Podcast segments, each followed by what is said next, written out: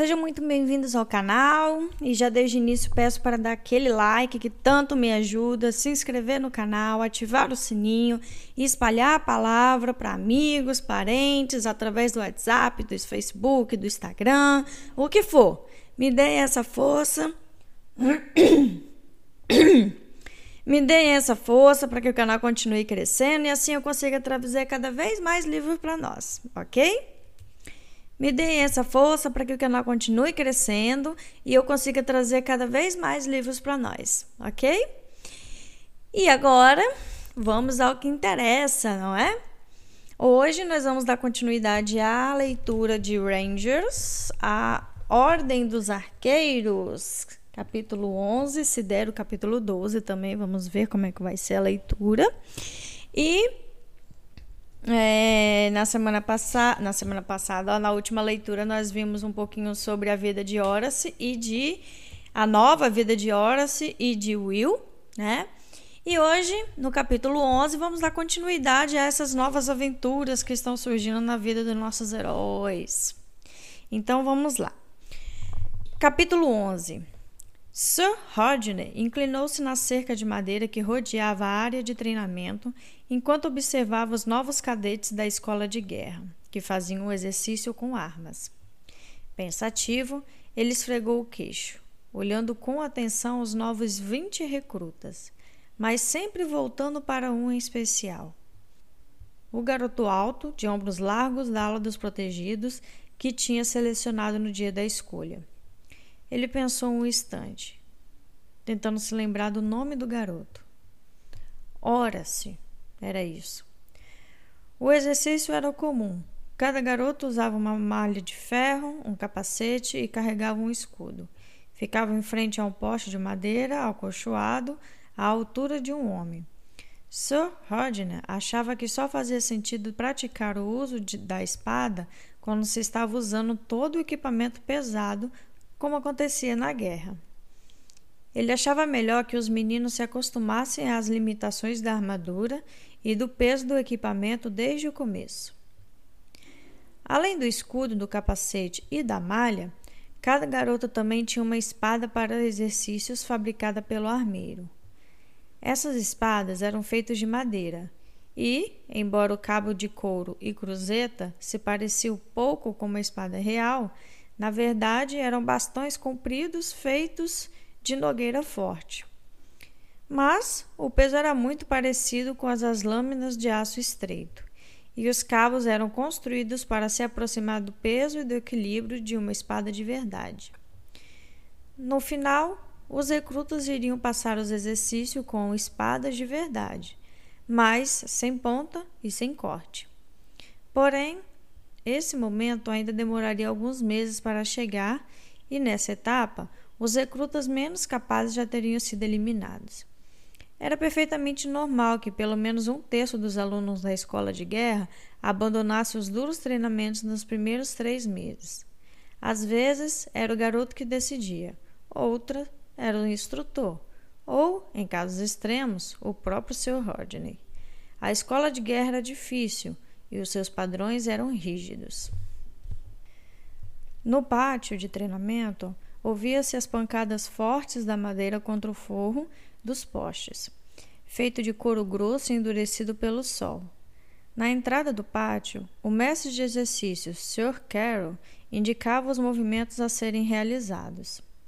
Cinco cadetes do quinto ano, orientados por Sr. Morton, um instrutor assistente, andavam entre os novos aprendizes atentos aos detalhes dos golpes básicos de espada, corrigindo um movimento errado aqui, mudando o ângulo de um golpe ali, garantindo que os garotos não abaixassem demais os escudos durante o exercício. Era um trabalho monótono e repetitivo, realizado debaixo de um sol quente da tarde, porém necessário. Aqueles eram movimentos básicos que ajudariam os garotos a viver ou morrer em algum ponto do futuro, e era essencial que eles estivessem muito bem treinados e capazes de agir por instinto. Foi esse pensamento que fez Sir Rodney observar Horace naquele momento. Enquanto Carol ditava os movimentos básicos, Rodney tinha percebido que Horace estava acrescentando golpes extras à sequência sem se atrasar ou perder o ritmo. Carol tinha acabado de iniciar outra série de exercícios e Sir Rodney se inclinou atento com os olhos fixos em Horace. Ataque! Golpe lateral, cortada à esquerda, acima do ombro! gritava o mestre de exercício. Cortada para cima! Quando Carrie mandou realizar o corte para cima, Horace obedeceu, mas então, quase ao mesmo tempo, passou para uma cortada para o lado, deixando que o primeiro movimento preparasse instantaneamente para o segundo. O golpe foi dado com tamanha velocidade e força que, no combate real, o resultado seria destruidor. O escudo do oponente, levantado para impedir a cortada, nunca poderia ter reagido com rapidez necessária para proteger as costelas descobertas do movimento rápido que se seguiu. Nos últimos minutos, Rodney se dera conta de que o aluno estava acrescentando esses golpes à rotina. Ele os tinha visto primeiro com o canto dos olhos ao perceber uma leve variação no padrão rígido de exercícios uma rápida agitação no movimento extra que surgiu e desapareceu quase depressa demais para serviço. Descansar! Cara gritou. Rodney notou que, enquanto a maioria dos outros deixava cair as armas e ficava à vontade, Ora se mantinha a posição de sentido, a ponta da espada ligeiramente acima da cintura e movia os dedos do pé durante a pausa, como se não quisesse perder o ritmo. Aparentemente, alguém mais tinha percebido os golpes adicionais de Horace. Sir Morton se inclinou para um dos cadetes mais velhos e falou com ele, fazendo gestos rápidos na direção de Horace. O aluno do primeiro ano, ainda atento ao poste de treinamento que era seu inimigo, não notou a conversa. Ele olhou para cima confuso quando o cadete se aproximou e o chamou. Ei, você! no poste 14. O que pensa que está fazendo? Surpresa e preocupação apareceram no rosto de Horace. Nenhum dos recrutas do primeiro ano gostava de receber a atenção dos mestres de exercício ou de seus assistentes. Todos sabiam muito bem qual a quantidade de alunos que deixava a escola depois de algum tempo. Senhor? Ele disse ansioso, sem entender a pergunta. Você não está seguindo o padrão. Faça o que o Sr. Carroll manda. Está bem? Rodney observou tudo com atenção e ficou convencido de que a surpresa de Horace era verdadeira. O garoto alto fez um pequeno movimento com os ombros. Ele agora estava em posição de sentido, com a espada apoiada no ombro direito e o escudo erguido em posição de desfile. Senhor? Ele chamou indeciso. O cadete mais velho estava ficando zangado. Não tinha percebido os movimentos extras de Horace e, obviamente, supôs que o garoto mais jovem estava simplesmente seguindo uma sequência ao acaso por conta própria. Ele se inclinou para frente e o seu rosto ficou apenas a alguns centímetros do de Horace. Sr. Carroll indica a sequência que quer que vocês façam e você obedece, ele disse em voz bem alta para aquela distância.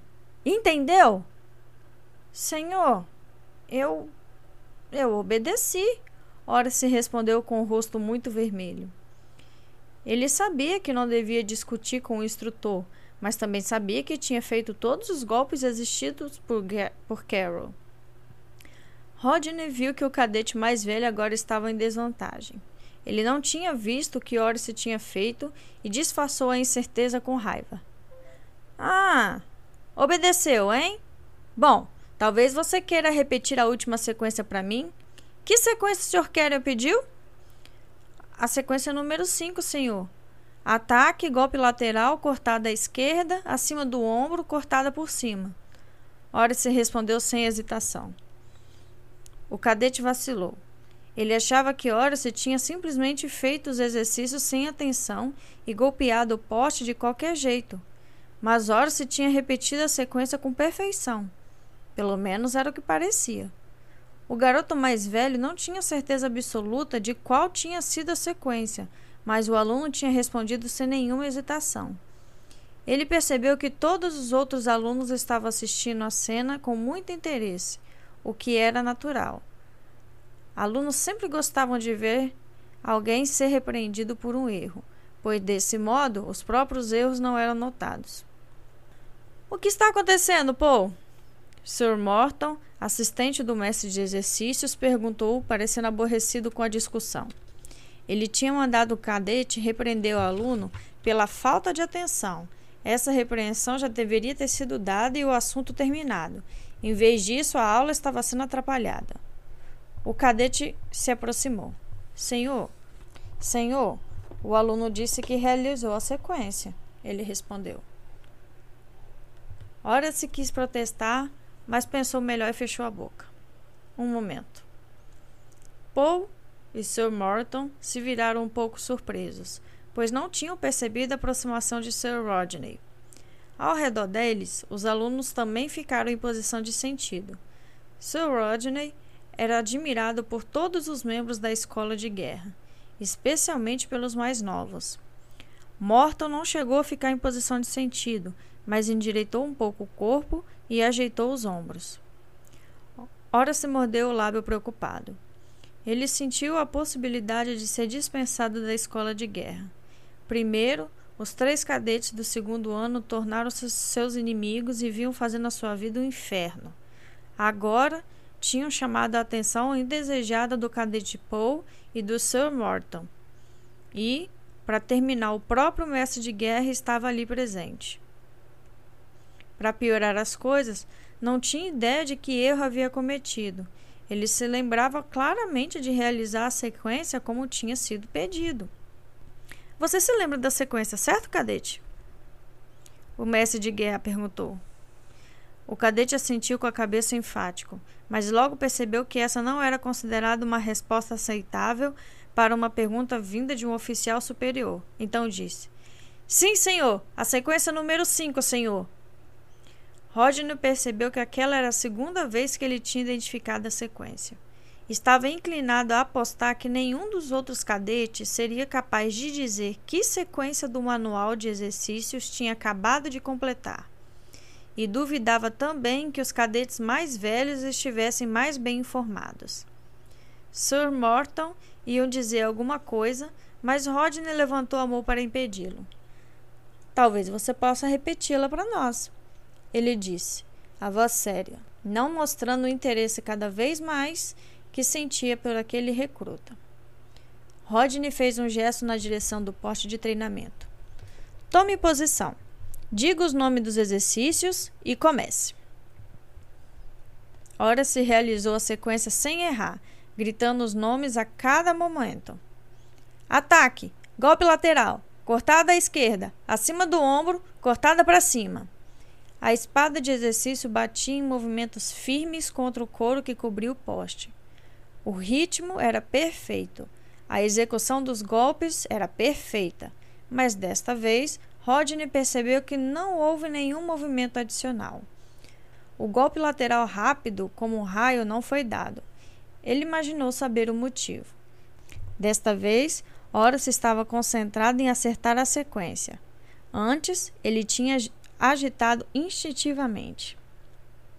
Sir Carroll, atraído pela intervenção de Sir Rodney numa sessão de treinamento comum, Passeou entre as fileiras de alunos parados junto dos postes de exercício. Ele estava com as sobrancelhas erguidas, numa pergunta muda para Sir Rodney. Como era um cavaleiro antigo, tinha direito a esse tipo de comportamento informal. O mestre de guerra levantou a mão novamente. Não queria que nada atrapalhasse a concentração de Oris naquele momento, mas estava satisfeito por Carol estar ali para testemunhar o que tinha certeza de que iria acontecer. Outra vez. Ele disse no mesmo tom de voz sério e Horace reiniciou a sequência. Quando terminou, a voz de Rodney soou como um chicote. Outra vez! E novamente, Horace executou a quinta sequência. Sequência 3!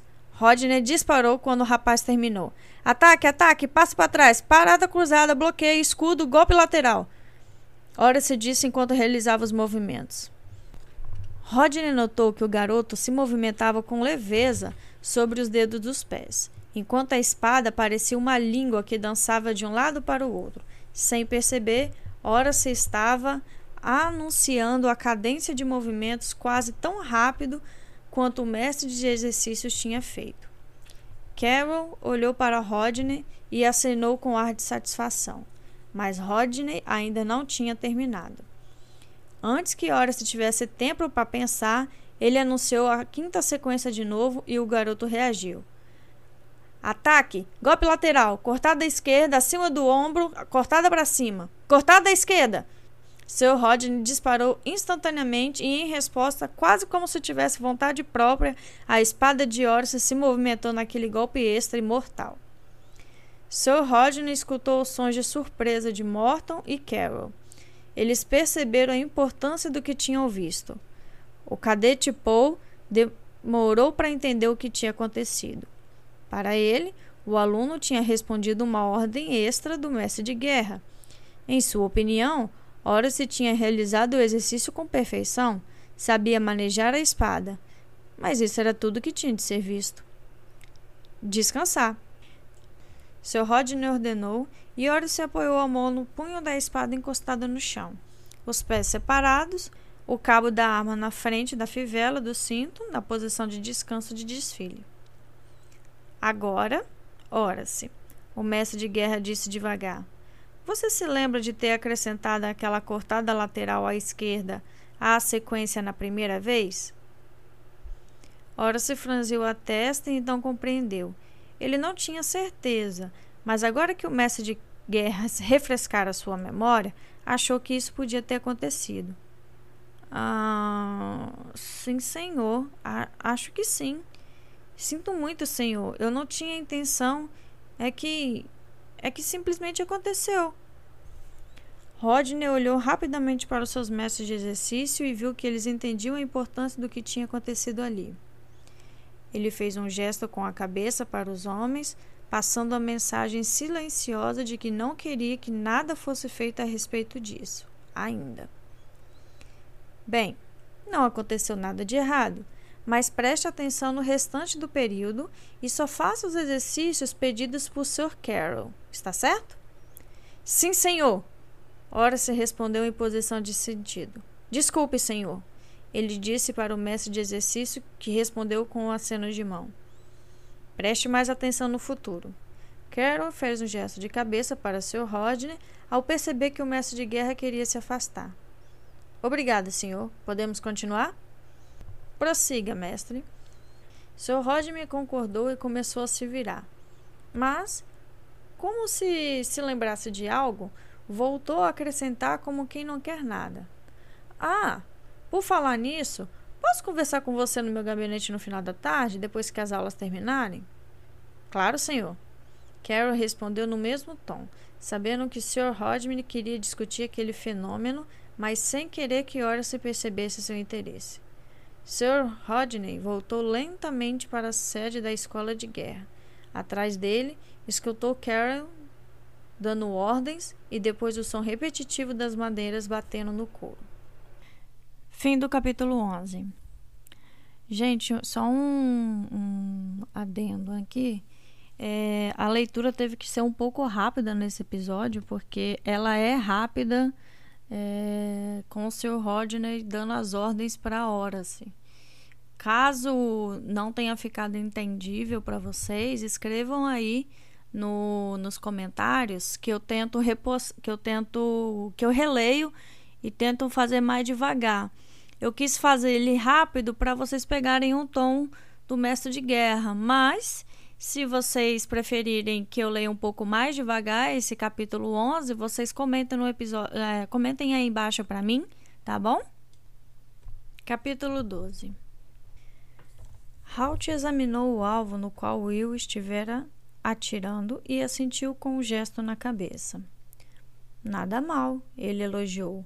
A sua pontaria está mesmo melhorando. Will não conseguiu evitar um sorriso. Aquele era realmente um grande elogio, vindo de Halt. Este viu a expressão do garoto e imediatamente acrescentou: Com mais prática, muito mais prática, você até pode alcançar a mediocridade. Will não tinha muita certeza do que aquela palavra queria dizer, mas teve a impressão de que não era uma coisa boa. O sorriso desapareceu e Halt abandonou o assunto com aceno de mão. Chega de treino de arco e flecha por hora. Vamos. Ele disse e saiu caminhando numa trilha estreita pela floresta. Para onde estamos indo? Will perguntou, quase correndo para acompanhar as passadas largas do arqueiro. Ai, por que esse menino faz tantas perguntas? Halt perguntou, olhando para as árvores acima dele. É claro que elas não responderam. Os dois andaram por uma hora antes de chegar a um pequeno grupo de casas enterradas no fundo da floresta. Will estava louco para fazer mais perguntas, mas já tinha aprendido que Halt não ia respondê-las. Então, resolveu ter paciência. Ele sabia que cedo ou tarde descobriria por que estavam ali.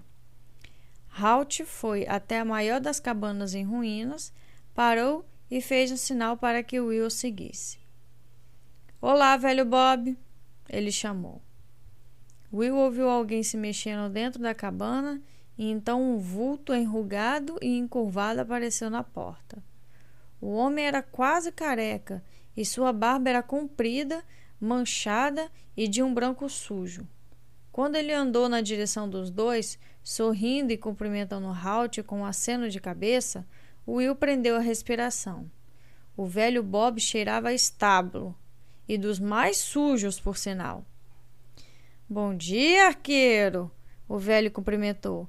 Quem você trouxe aí? Ele olhou para o Will com interesse. Seus olhos eram brilhantes e atentos, apesar da aparência suja e descuidada. Este é Will, meu novo aprendiz, Halt disse. Will, este é o velho Bob. Bom dia, senhor. Will cumprimentou educado, e o velho riu. Ele me chamou de senhor, viu só, arqueiro? Ele me chamou de senhor! Esse vai ser um excelente arqueiro. Will sorriu para ele. Por mais sujo que fosse, havia algo de cativante nele. Talvez fosse o fato de não parecer se deixar intimidar por Halt. Will não conseguia se lembrar de ter visto ninguém falar tão à vontade com o arqueiro. Halt grunhiu impaciente. Eles estão prontos? perguntou. O velho riu outra vez e acenou várias vezes com a cabeça. Estão mais que prontos, ele respondeu. Venha até aqui e veja. Ele os levou para o fundo da cabana, onde havia um pequeno cercado com um portão aberto. Na outra extremidade havia um abrigo coberto por um telhado sustentado por quatro postes. Não havia paredes e o velho Bob soltou um assobio agudo que fez o Will dar um pulo para trás. Eles estão ali, tá vendo?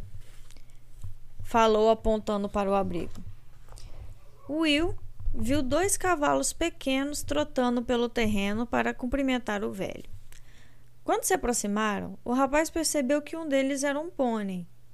Mas os dois eram animais pequenos e desgrenhados. Em nada parecia com os cavalos de batalha fortes e lustrosos em que o barão e seus guerreiros cavalgavam para a guerra. O maior dos dois trotou imediatamente para perto de Halt, que acariciou seu pescoço e lhe deu uma maçã tirada de um cesto perto da cerca. O cavalo a mastigou agradecido. Halt se inclinou para frente e murmurou algumas palavras em seu ouvido. O cavalo virou a cabeça e relinchou, como se os dois estivessem achando graça de alguma piada particular. O pônei esperou até que o velho Bob também lhe tivesse dado uma maçã para mastigar e então virou o olho inteligente para o Will.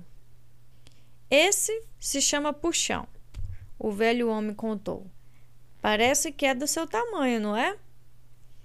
Ele passou a rédea de corda para o Will, que a segurou e observou os olhos do cavalo. Ele era um animal pequeno e desgrenhado. Suas pernas eram curtas, mas fortes. O corpo tinha a forma de um barril. A crina e a cauda estavam ásperas e precisavam ser escovadas.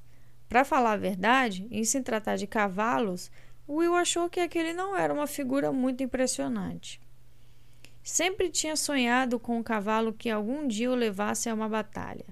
Nesses sonhos, o cavalo era alto e majestoso, forte e negro, penteado e escovado até brilhar como uma armadura. O cavalo quase pareceu sentir o que ele estava pensando e encostou a cabeça delicadamente no ombro do garoto. Talvez eu não seja muito grande, os olhos dele pareciam dizer, mas posso surpreender você. Bom, disse Halt. O que você achou dele? perguntou, acariciando um focinho macio do animal. Era óbvio que o arqueiro e aqueles bichos eram velhos amigos Will hesitou, pois não queria ofender ninguém. Ele é meio pequeno, disse finalmente. E você também é, Halt ressaltou. Will não conseguiu encontrar uma resposta para isso e o velho Bob se torcia de tanto rir. Ele não é um cavalo de batalha, não é, garoto? O velho perguntou.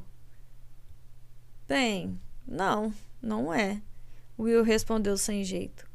Ele gostava de Bob e sentiu que qualquer crítica ao pônei poderia ser levado para o lado pessoal, mas o velho só riu de novo. Mas ele ganha de qualquer um daqueles cavalos de batalha sofisticados, disse com orgulho. Ele é muito forte, esse garoto aqui. Consegue andar o dia inteiro, muito tempo depois que os cavalos elegantes se deitarem e morrerem.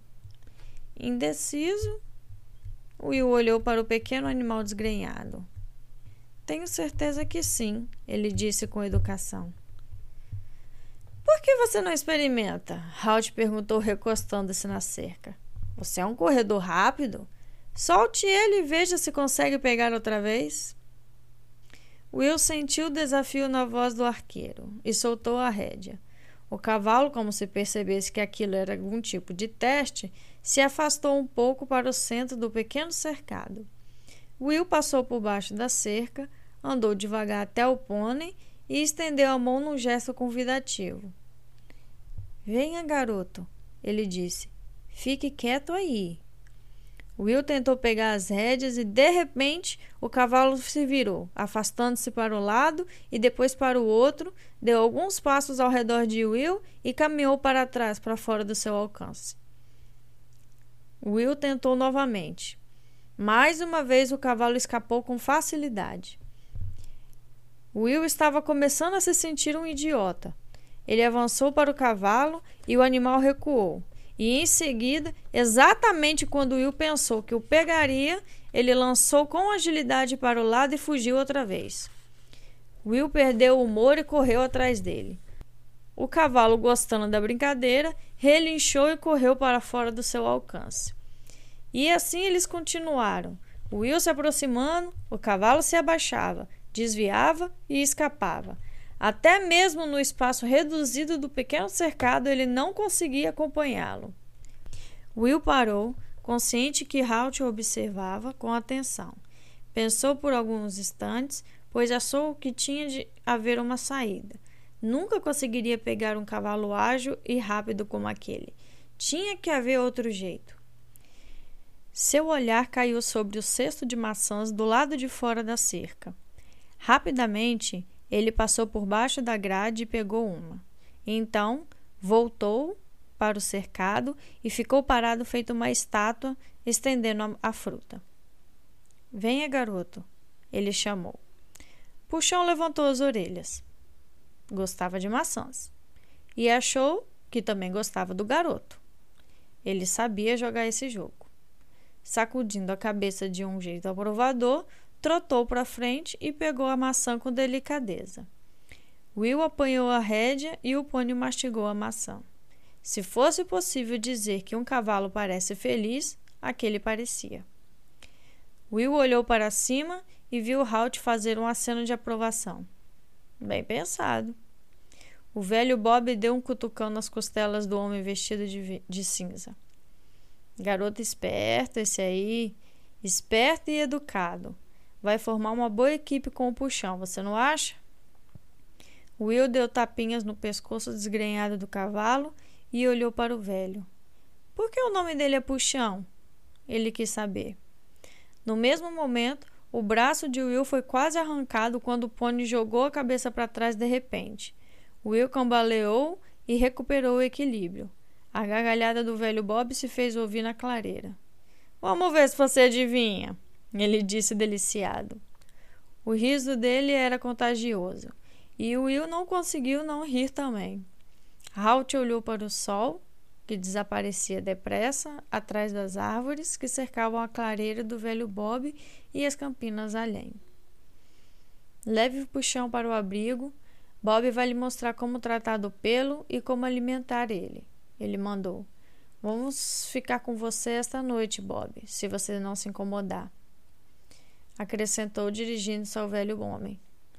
Vou gostar da companhia, arqueiro, o velho respondeu com prazer. Às vezes passo tanto tempo com os cavalos que começo a pensar que sou também um deles. Sem perceber, sem perceber, ele mergulhou uma das mãos no cesto de maçãs e escolheu uma, dando-lhe uma mordida como o puxão tinha feito alguns, alguns minutos antes. Halt o observou com surpresa. É, acho que chegamos na hora certa, ele murmurou secamente. Então, amanhã vamos ver se o Will é tão bom para montar o puxão quanto para pegar ele. Continuou, imaginando que o seu aprendiz não iria dormir muito naquela noite depois de ouvir suas palavras. Ele tinha razão. A pequena cabana do velho Bob só tinha dois aposentos. Portanto, depois de jantar, Halt se estendeu no chão, perto da lareira, e Will se ajeitou na palha limpa e quente do celeiro, ouvindo suaves sons de respiração dos dois cavalos. A lua nasceu e desapareceu, e o garoto permaneceu acordado, questionando-se e preocupando-se com o que o dia seguinte iria trazer. Será que ele conseguiria montar o puxão? Nunca tinha cavalgado. Será que cairia assim que tentasse? Será que ficaria machucado?